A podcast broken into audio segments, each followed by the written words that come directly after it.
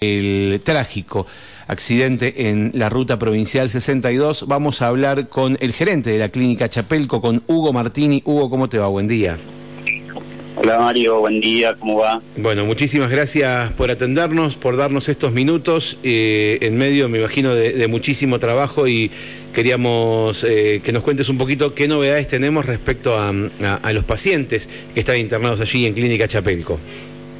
Bueno, acá Ayer entraron nueve pacientes, eh, nueve, accidentados. Dos habían entrado a la terapia intensiva y, el resto, los otros siete, a sala general. Eh, luego a la noche uno que estaba en sala tuvo que pasar a terapia. En este momento tenemos tres pacientes en terapia intensiva y los otros seis en sala general. Los que están en sala están eh, su estado clínico es, bueno. Sí. Soy contador, así que por ahí me, permito la licencia de, decir algunas cuestiones médicas. Claro, claro, claro. En, castellano, ¿sí? Eh, y los otros que están en la terapia no, no, no, no corren riesgo de vida, de, posible muerte, pero están siendo atendidos en, terapia intensiva. Y hoy fue un día de, mucho trabajo también.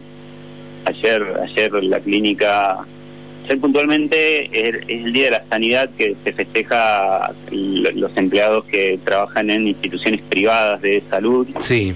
Entonces para nosotros era un día feriado y muchos de los servicios estaban trabajando con guardias pasivas, no había nada programado, con lo cual eh, los consultorios estaban cerrados, todo lo que es programado no se, ya se había programado para no trabajarlo. Claro, claro, claro. Y de algún modo eh, fue una situación que colaboró porque todos los médicos que estaban en sus casas disfrutando de, un feriado eh, estaban dispuestos y se vinieron. Ayer, la tarde de ayer fue, fue caótica, pero se trabajó muy bien acá en la clínica. Eh, no solo los médicos, ¿no? Los enfermeros, las mucamas. Teníamos la telefonista dándole jugo a los médicos y agua y repartiendo café y los, recepcionistas colaborando con los camilleros. Una situación muy dura porque en nuestra localidad estas cosas no se ven nunca, entonces eh, todo, todo el mundo trabajó con, con una empatía tremenda, eh, no solo de acá, vi, vi en los pasillos médicos que no conozco, o sea, se acercó gente a colaborar con, con la situación que había, que, era tremenda. Hubo la coordinación, la coordinación con el hospital local, con el Ramón Carrillo también, ¿no? Me imagino. Aceitado. Sí, sí, sí, con el hospital teléfono línea directa, eh, el director médico se comunicó con, con Tito, con el director del hospital, eh, iban comentando los pacientes que teníamos cada uno y las necesidades de cada, de cada institución, porque obviamente frente a una situación así eh, ninguna institución está preparada para, para recibir tantos pacientes. Lo, normal que puede ser uno o dos accidentes, pero no no estas cosas tan tan de, tantos pacientes. La verdad que justo hoy, hace un ratito estaba reunido con la ministra de Salud que nos vino a visitar también. eh, vino gente de, zona cuarta, del hospital, vinieron algunos responsables también de acá del regimiento están visitando a, los pacientes que tenemos internados. Y hablábamos esto, ¿no? De cómo, cómo reaccionó toda la localidad y todos los sistemas de emergencia funcionaron muy bien, muy bien, porque el accidente fue tipo dos y media de la tarde. Y para las seis y media de la tarde ya estaban todos los pacientes en su lugar, estaban atendidos, no faltó nada, un paciente se fue en avión sanitario, eh, la, la, respuesta fue muy rápida, el hecho de que el CIEN esté trabajando en la localidad fue muy bueno. Hubo, hubo, una, una reacción muy buena en general de todos los organismos, ¿no? Bomberos, defensa civil, cómo, cómo trabajaron y eso se notó, se notó mucho. Bien, bueno, qué bueno saber eso, ¿no? Que de que a pesar de, la terrible tragedia, de que, estuvo todo coordinado y que se pudo trabajar bien eh, en beneficio, ¿no? De la urgencia, porque esto necesita necesita precisión y necesita coordinación justamente para porque cada minuto en este caso eh, cuenta muy importante para la vida de, los eh, de los pacientes de las personas damnificadas. Bueno entonces tenemos tres pacientes en terapia intensiva eh, que y, seis pacientes en, en sala general. Sí. ¿Están recibiendo visitas? A ver si pueden recibir visitas de sus familiares, quienes están en sala general.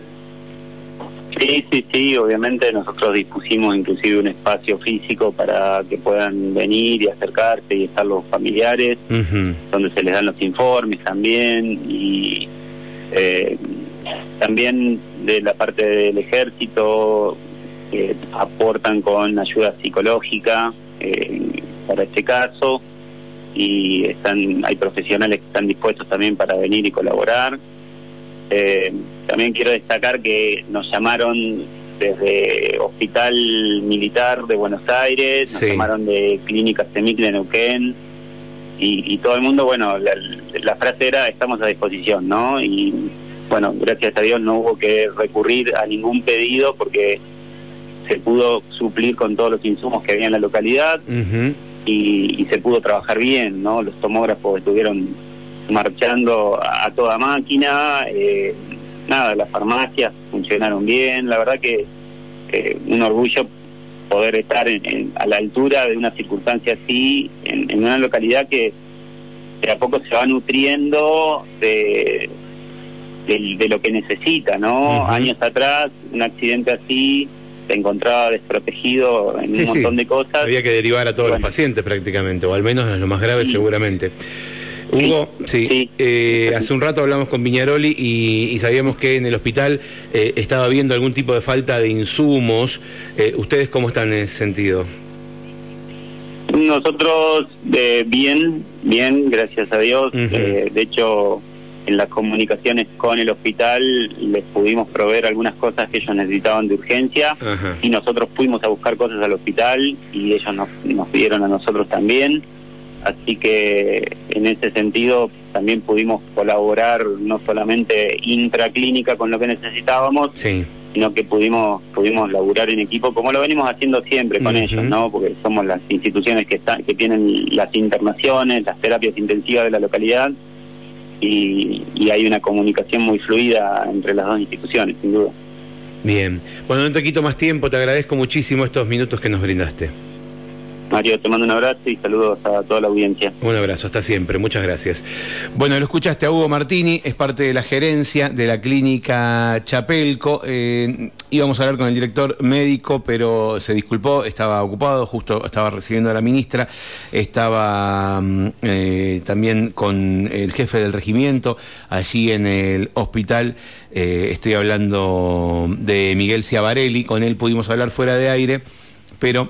Eh, finalmente conversamos con Hugo, que él nos aclaraba, no soy médico, soy contador, estoy en la gerencia, pero bueno, nos pudo dar un, parte y un, panorama de cuál es la situación de los soldados y las soldados internadas allí en la clínica Chapelco. Bueno, son las 10.30.